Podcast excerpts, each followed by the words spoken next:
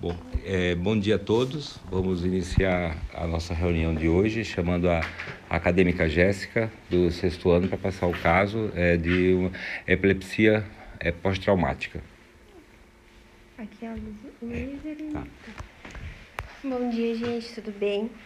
É, meu nome é Jéssica, sou acadêmica do sexto ano, estou passando pelo ciclo da emergência e hoje vou trazer um caso clínico de um paciente ele é um paciente masculino, ele tem 26 anos, é um paciente jovem. Ele trabalha na agricultura, então ele acaba é, tendo bastante esforço físico, manuseio, tirando leite. Essa é a ocupação dele. Então a história dele que fez ele vir procurar o atendimento chega a ser de, do ano passado ainda. O que, que aconteceu com ele? Ele estava no sítio fazendo as atividades dele e quando ele foi quebrar uma lenha, é, saiu uma lasca de lenha e acabou atingindo a região temporal dele do lado direito. E com isso ele tirou a lasca, fez uma higienização, procurou atendimento médico e nesse atendimento médico foi feita a lavagem do local e foi feita sutura. A partir desse momento, o paciente sempre queixou bastante de cefaleia, sempre do lado que houve a lesão, do lado direito, é, moderada mas quando ele começava a ter essas crises, durava em torno de duas horas de cefaleia e ele não, não relatava assim uma melhor eficácia com o uso da medicação que ele usava, que era o Doril, que é esse aqui. Pode passar? É, continuando então a história, então ele permaneceu com essa cefaleia, só que nesse ano, em maio de 2021, é, a acompanhante que relata, porque ele não lembra do episódio, ele estava na casa do pai dele no período da tarde e a acompanhante relata que escutou um barulho, foi ver. Então ele estava. É, ele teve uma queda da própria altura, ele estava emitindo. Não, não tinha emissão de som, nada, era, era, ele tinha movimentos tônico-clônico nos quatro membros dele, nos quatro segmentos. É, se você falasse com ele, ele não respondia nada, ele não estava com consciência naquele momento. Ele não defecou, então não teve relaxamento do esfíncter. É, ele teve cialorreia e também ele estava começando a ficar cianótico no momento. A acompanhante relata que ficou em torno de uns 30 minutos na percepção dela, né, todo esse quadro que desenvolveu. Daí a sequência desse episódio, ele dorme, ela, ela chega a relatar que ele dorme de roncar, e logo após ele acorda, ele desperta e ele começa a ter episódios de vômito com, conforme ele vai vomitando, ele vai melhorando, né? A, a consciência vai melhorando todos os episódios, mas ele mantém uma cefaleia. E daí o que, que aconteceu, né, na sequência, agora meio já pensando no motivo que ele chegou já para nós. Ele teve mais dois episódios similares ao inicial. Então foi quando ele chegou para nós, ele estava no seu terceiro episódio da, da crise. É, ele faz já uso de anticonvulsivante, então ele toma fenitoína três vezes ao dia. É, ele procura já, né, o ambulatório, tá fazendo acompanhamento agora no ambulatório no CRE. E quando ele chegou para mim, já fazia uns dois dias que ele estava tendo essa, essa crise. Da segunda para a terceira crise, o, a, a diferença foram de 18 dias. Esse paciente, para vocês imaginarem como ele é, ele é um paciente então, de 26 anos, mas ele tem já pressão alta, dele faz uso da, da losartana, e ele é um paciente bem obeso. Pode passar? Da fenitoína já tinha comentado. Então, do exame físico, é, esse paciente ele estava bem, ele estava bem orientado. No momento, ele não estava apresentando fortes dores de, de cabeça. É, no exame neurológico não teve nenhuma alteração, então ele não tem alteração de sensibilidade, as forças são preservadas, não teve alteração da pupila. É, daí, nos outros exames também estava tava sem alterações. Esse é o paciente, então essa aqui é uma imagem, né, da onde aconteceu a lesão, que foi na região aqui do lobo temporal direito dele, e aqui ficou a cicatriz. Pode passar. Essa aqui é uma imagem que o paciente trouxe para nós. Nenhuma imagem é, que eu me lembre foi feita no local, tudo isso ele trouxe já. Então, essa aqui é uma tomografia axial de crânio da janela óssea do paciente. Nessa apresentação, vocês vão conseguir observar nesse canto aqui, do canto direito, né, da, da região temporal, que tem um desnivelamento ósseo é, na, na região temporal basal à direita. Essa aqui já é uma tomografia axial de crânio sem contraste. Então, vai apresentar na região temporal direito uma área de hipodensidade importante que ocorre no processo de gliose pós-traumática. A imagem está um pouquinho ruim, mas dá para observar nessa região aqui, ó. Eu acho que é uma das, das melhores partes da imagem. Essa aqui já é uma reconstrução em 3D. Ela vai mostrar o afundamento que, quando ele teve essa lesão, ele teve um afundamento ósseo na região. Eu vou mostrar a primeira parte boa para vocês entenderem a ruim. Essa aqui é a parte esquerda, então dá para ver que é, é mais lisinho, né? Tem um contorno tradicional. E essa aqui é a parte abaulada. Pode passar.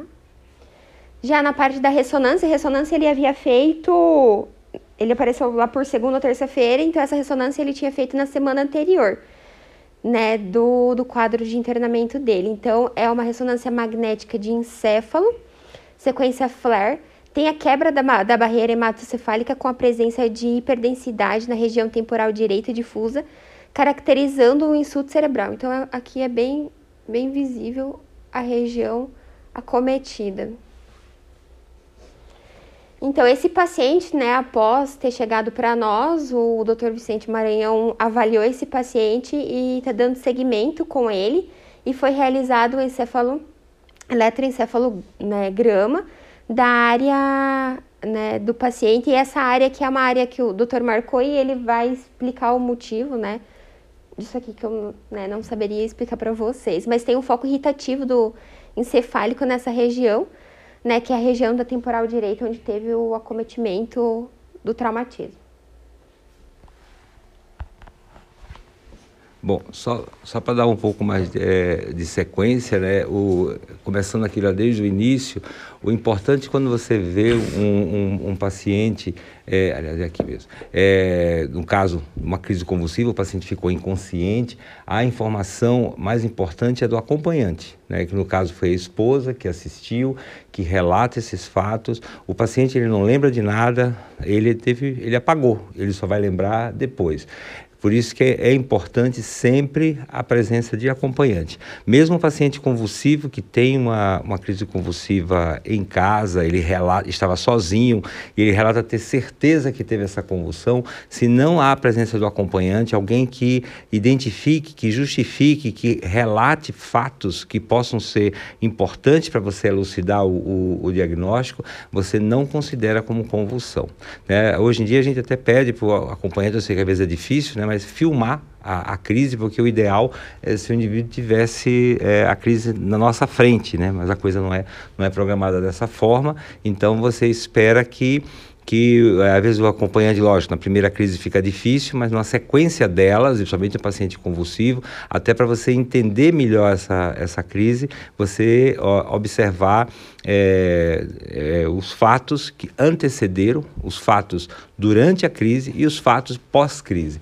Então a gente vê que ele teve um episódio súbito, porque ela, ela relata que foi é, uma queda, foi um, ela estava em outro cômodo, ele ficou inconsciente, já que é uma coisa é, comum, é, referindo a essa perda de consciência, fala já a favor de uma crise convulsiva generalizada, e os movimentos tônico-clônicos nos quatro segmentos. Então, esse movimento a gente sempre, às vezes, pede para o paciente, para acompanhante reproduzir esse movimento, o que ela viu, o que ela identificou. Se teve rotação da cabeça, se ficou cianótico, se teve cialorreia, se teve relaxamento de esfíncter, se, se teve sangue pela boca, que caracteriza que ele mordeu língua, lábio, é, quanto tempo de duração, como ele ficou no pós-crise, tudo são dados importantes para a gente esclarecer o diagnóstico dele.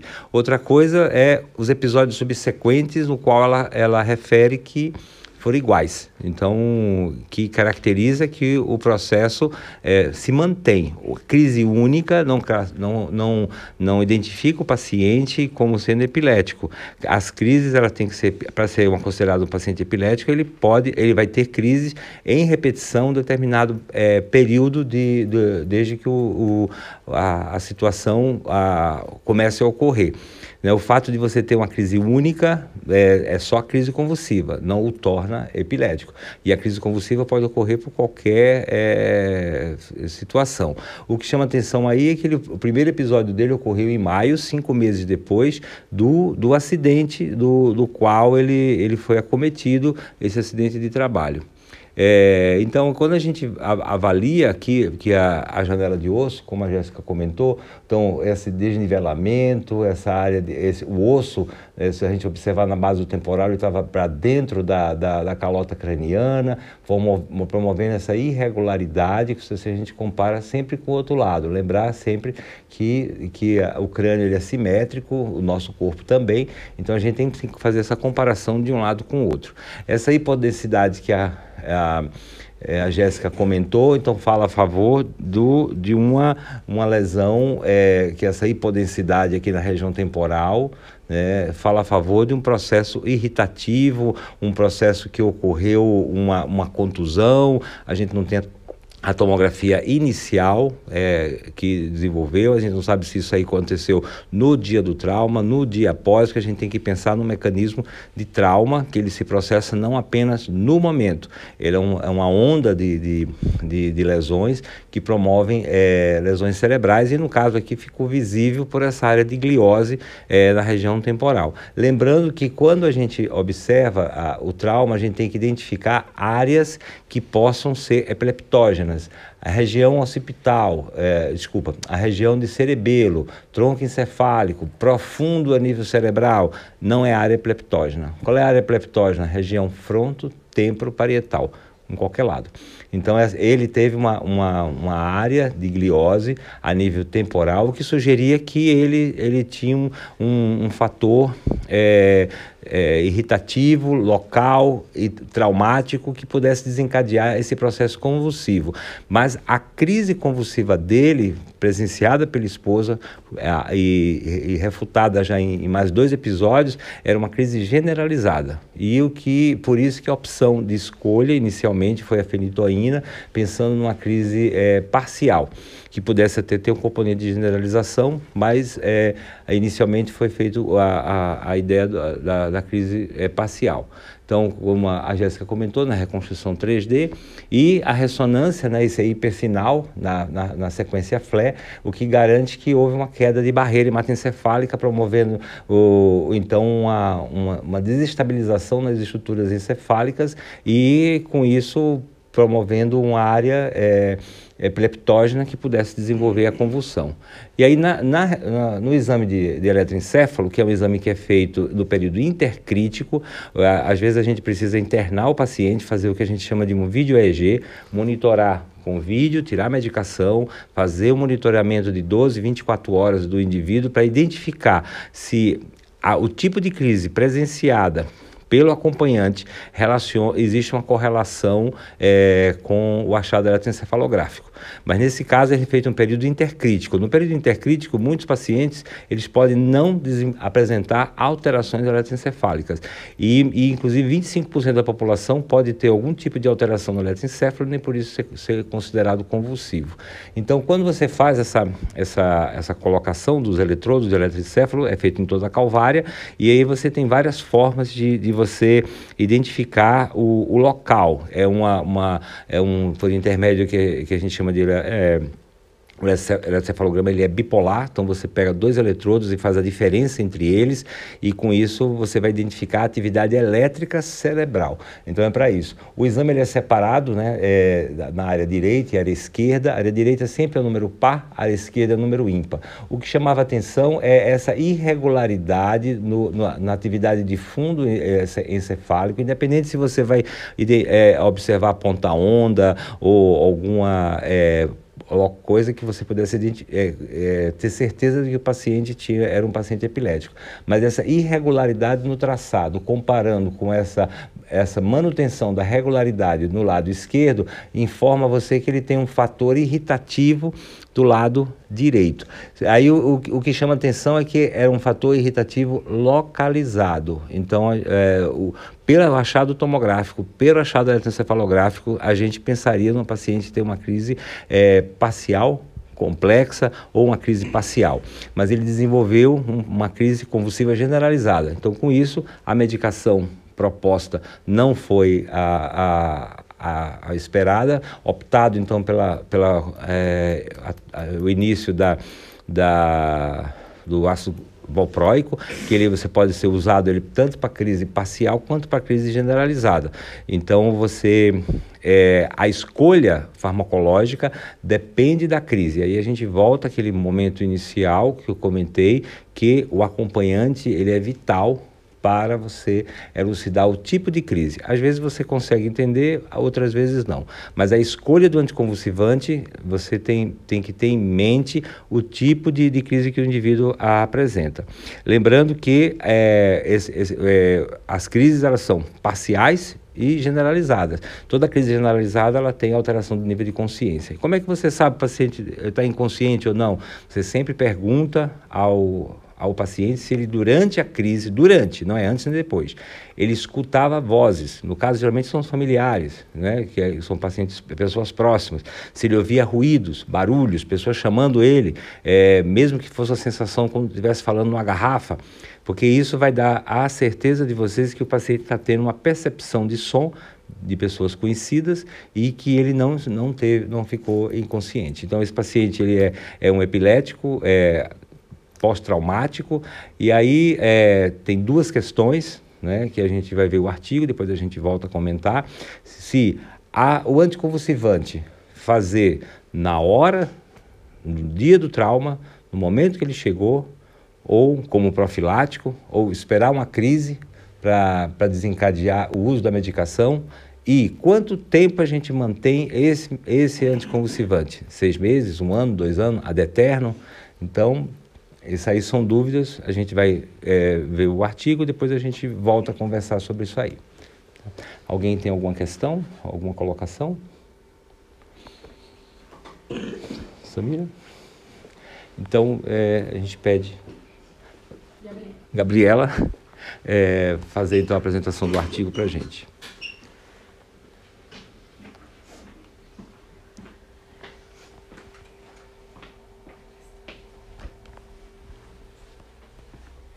Não ficar na Então, bom dia. Eu sou a acadêmica Gabriele. Eu estou passando pelo internato no ciclo de clínica, pelo quinto ano. E hoje eu trouxe o artigo para a gente apresentar. Então, o artigo é uma é, de revisão de literatura, epilepsia decorrente do traumatismo crânioencefálico. Então, primeiramente, o que seria uma crise epilética pós-traumática? É a presença de uma ou mais crises epiléticas não provocadas ocorrendo no período tardio de pelo menos uma semana após o trauma. Segundo um estudo populacional, 86% dos pacientes que apresentam uma crise epilética pós-TCE apresentarão uma segunda crise num período de menos de dois anos. A probabilidade de ocorrência de crise epiléptica é diretamente proporcional à gravidade do trauma crânioencefálico. O risco global para o desenvolvimento de crises epiléticas é em torno de 2% a 5% após um TCE. O risco aumenta para 7 a 39% naqueles com lesões corticais ou sequelas neurológicas. O primeiro ano após o TCE é o, primeiro é o período de maior probabilidade para uma crise epilética, diminuindo nos anos subsequentes. Diversos estudos com a utilização de agentes anticonvulsivantes não mostram benefício no que diz respeito à profilaxia de crises que podem ocorrer no período maior que uma semana após o TCE. Vários estudos têm mostrado o sucesso dos fármacos antipiléticos apenas na primeira semana após o TCE, as consideradas crises epiléticas precoces, não havendo, após este período, benefício evidente. Então, aqui alguns fatores de risco para crise epilética pós-TCE. Hematoma subdural ou extradural, contusão cerebral, TCE com perda de consciência ou mesmo com período amnésico maior que 24 horas, ocorrência de crise epilética imediatamente após o TCE e idade maior que é, 65 anos no momento do TCE. Fatores adicionais, é, período de coma maior que uma semana, lesão dural e fratura de crânios depressivas sem tratamento cirúrgico. Aqui então uma tabela da fisiopatologia, né? O que, que pode acontecer no período de latência que pode provocar uma crise epilética, entre o período do TCE até a, o momento da crise. Então, alterações dos canais iônicos, alterações gênicas, quebra da barreira hematocefálica, inflamação, morte neural, transcrições, é, hipo, é, período de hipoxemia isquêmica, edema, brotamento, que eu vou comentar daqui a pouco, neurogênese, gliose, reorganização neural. Pode passar. Então, o que é o período crítico? É o intervalo entre o TCE e a apresentação convulsiva. Em humanos, é, esse período de latência pode durar vários anos, não havendo ainda uma clara definição. É, o insulto inicial após o TCE na fase de latência. Então, lesões por cisalhamento, lesões axionais difusas, hematomas, lacerações, fraturas cranianas com afundamento, hemorragias parenquimatosas e presença de corpos estranhos no momento do trauma. Então, lesões secundárias, né? Pode haver uma área de penumbra hipóxio-isquêmica, é, que ainda não está com essa isquemia é, é, definitiva, né? E o edema, quebra de integridade da barreira hematoencefálica. É, então, o aumento da circu circuitária estatória cerebral e o fenômeno do brotamento que eu tinha comentado anteriormente.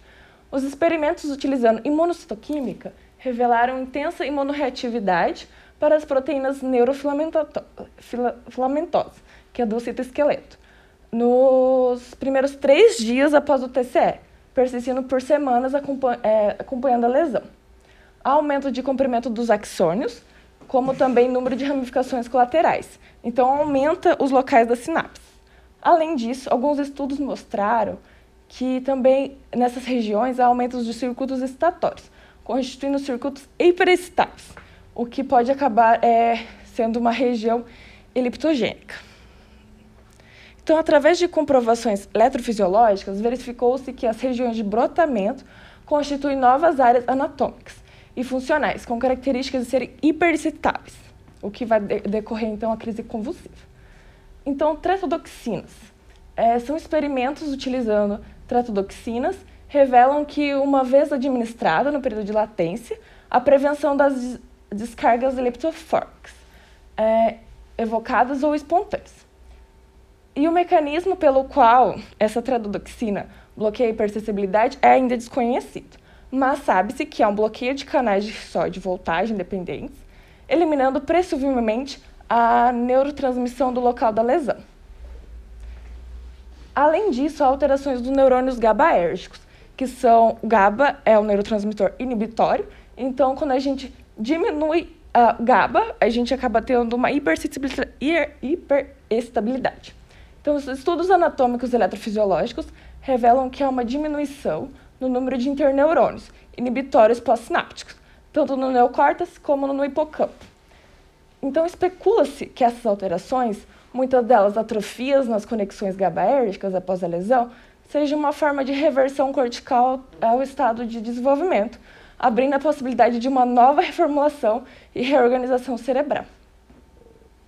Recomenda-se apenas a medicação anticonvulsivante numa fase aguda pós-traumática, ou seja, na primeira semana, nos primeiros sete dias após o TCE.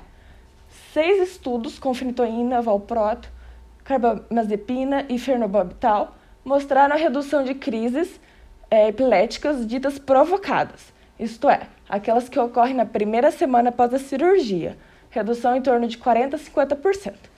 No entanto, após este período, é, não há sucesso profilático. Novos estudos, então, indicam é, diversos graus de sucesso ou não, incluem como alvos terapêuticos os agentes bloqueadores de canais glutamatérgicos, bloqueadora de canais de cálcio, inibidora das caspases, agentes antiapoptóticos e agentes neurotróficos, transplantes de célula-tronca também. É, apesar de alguns resultados muito promissores, ainda restam grandes questões em seres humanos não sendo utilizados. Então, conclusão do artigo. Os pacientes são, na maioria das vezes, fármacos resistentes a agentes anticonvulsivantes atuais. Não são bons candidatos à neurocirurgia. Os poucos estudos aleatórios que abordam a eficácia dos agentes anticonvulsivantes na prevenção das crises epiléticas tardias, mais do que sete dias, pós-traumáticas, mostram a ineficácia desses fármacos. Então, algumas razões para esse fracasso podem incluir, que ainda precisa de mais estudos, o uso de uma dose subterapêutica, o momento de um início e a duração do tratamento ainda não estão bem definidos, e um conhecimento ainda insuficiente sobre a fisiopatologia dessa doença. E aqui estão as referências dos artigos. Obrigado, Gabriela. Alguma questão? Alguém tem alguma coisa para comentar? Então, como o doutor Vicente estava falando antes, é, esses casos de, de epilepsia pós-traumática, a grande dúvida que a gente tem na prática clínica, no dia a dia, na rotina da enfermaria é: e na hora da alta, suspende ou não suspende a fenitoína? É, o que a gente vê, a recomendação é que apenas uma semana após TCE que tem evidência que, que funcione, né? E a gente acaba usando por muito mais tempo. É muito difícil usar apenas por uma semana, porque são pacientes que vêm numa internação prolongada na UTI, em grande parte das vezes, e depois ficam mais um bom tempo na enfermaria. E na hora da alta a gente acaba mantendo até o retorno com o neuro. Né? Então, o, o, que o estudo traz como que de fato tem uma boa evidência não é o que acontece na maioria das vezes. Então, eu acho que isso vale para a gente se atentar mais a isso, né? E, e também é, observar mais de perto como vai ser a evolução clínica desses pacientes.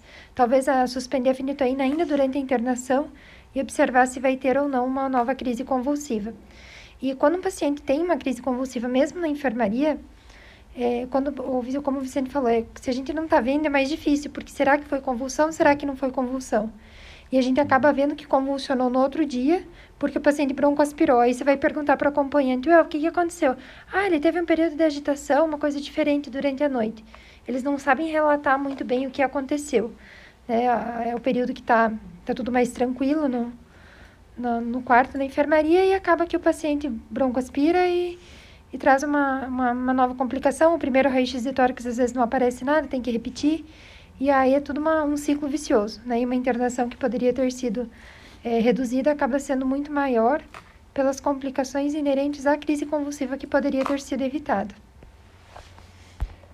É, uma, uma coisa importante a gente é, ter em mente, existem duas correntes hoje que, que preconizam. Trauma grave inicia anticonvulsivante como sendo um fator protetor cerebral. É, ou você espera o paciente ter uma crise convulsiva para iniciar a medicação. Então, são duas correntes né, com condutas é, igualitárias e que é adotado é, francamente em todos os serviços do Brasil. Por isso que você pode ver, às vezes, o paciente tá em anticonvulsivante na enfermaria, como a doutora Samila comentou, e que é pelo um trauma grave, mas nunca teve crise, ou teve e está em uso. E quanto tempo a gente mantém? No mínimo três anos. Tá? Então, o paciente que ele sai, que ele teve uma crise convulsiva relacionada com o TCE, você espera três anos, no mínimo, para você fazer uma, um acompanhamento, saber que houve a remissão das crises é, no, segmento ambulatorial e que houve uma melhora eletroencefalográfica. Melhora é o quê? É, não, não é a abolição do fator irritativo que ele vai manter, porque essa glicose, ela, ela em exames de imagem post, a posteriori, ela vai existir. É se aquela área é, é, anatômica neoformada, destruída, como a, a Gabriela comentou, que houve novas, um novo brotamento neuronal, se aquilo vai funcionar ainda como um fator irritativo ou não. É, e aí até você pensar, mas seria interessante uma abordagem cirúrgica para você fazer uma, uma, uma exérese daquela lesão uh, irritativa? Não porque a lesão você às vezes você ela pode ser multifocal. Como a gente viu a, a, lesão ali ela é uma lesão grande a nível do temporal e necessariamente ela tem uma, uma lesão focal localizada. Então a, a, melhor forma é você acompanhar esse paciente a nível ambulatorial fazer exames sequenciais e observar pelo é, em questionamento da ocorrência ou não de novas crises com o controle do anticonvulsivante proposto e aí você pode fazer até uma mudança do anticonvulsivante, ou então uma adequação, sempre pensando na monoterapia. A politerapia é apenas você indica se houve uma falência da monoterapia. A monoterapia a gente, inicia, a gente começa com a dosagem é, basal, não pode ser subterapêutica. Essa história de deixar só uma, uma subdose no paciente com suspeita de convulsão, isso é, é criminoso, então não, você não pode. Então, se você vai iniciar a medicação, a medicação é plena. Então, essa medicação você vai aumentar a, a, gradativamente até você ter, digamos, quase um efeito é, é, tóxico, bem antes. Se você essa, essa medicação é, não, não funciona, o paciente permanece com crise, você aí sim inicia uma politerapia. Tá? É, e a escolha do anticonvulsivante, como eu falei, é, é importante vocês entenderem ah, o tipo de crise. Tá? As crises, a gente sempre tem em mente a crise convulsiva tônico-clônica generalizada. Não é só essa. Você pode ter uma crise parcial, dependendo do grupo etário, digamos, a criança mesmo, ela pode ter só uma cianose perolabial, é chamada uma crise convulsiva sutil. Então, então tem várias formas de apresentação, tem vários tipos de crise, não não é só essa. Às vezes o idoso, ele tem episódios assim de, de, de ficar fora do ar, de, de, de desorientação frusta, você pensa em um monte de coisa, ele está tendo uma crise convulsiva parcial, sem alteração do nível de consciência. Então, é, a gente tem que atentar a isso, lembrar que isso ocorre no trauma, não só isso. Lembrar do, também dos mecanismos, como a Gabriela comentou, as, medicações, os neurotransmissores cerebrais importantíssimos nisso, tanto o GABA como o glutamato eles, eles funcionam em parceria. A, a GABA é, ele deprime o, e o glutamato ele é excitatório. Então, essa, esse descontrole dessa, da, das vias é, GABAérgicas ou glutamatérgicas é que você vai desencadear uma convulsão é, justamente pela perda do equilíbrio. Essa perda de equilíbrio é conseguido pelo trauma. Então, é, a, a, gente tem que entender essa dinâmica, entender é, essa situação, para que você possa ter um tratamento eficaz, duradouro e que o paciente tenha uma qualidade de vida boa. E como esse nosso paciente, né, de 26 anos, ele retorne à atividade laboral e sem prejuízo. Né? Porque por ele ser trabalhador de campo, amanhã ele vai estar de novo, né, cortando árvores num trator e ele pode cair, se movimentar e aí ocorrer uma série de coisas. Então, é, é, foi por isso que foi optado pela, pela troca do anticonvulsivante, porque ele tem uma lesão focal, mas tem uma crise secundária. Provavelmente, oh, desculpa, uma crise generalizada. Então, provavelmente ele tenha mecanismos nesse, nesse processo de, de, de, de circuito cerebral desencadeando uma crise é, a partir de uma lesão focal, é, eventos generalizados. É isso aí. Alguém quer fazer um comentário? Nada? Então, a reunião está por encerrada. Obrigado às meninas. Tá bom?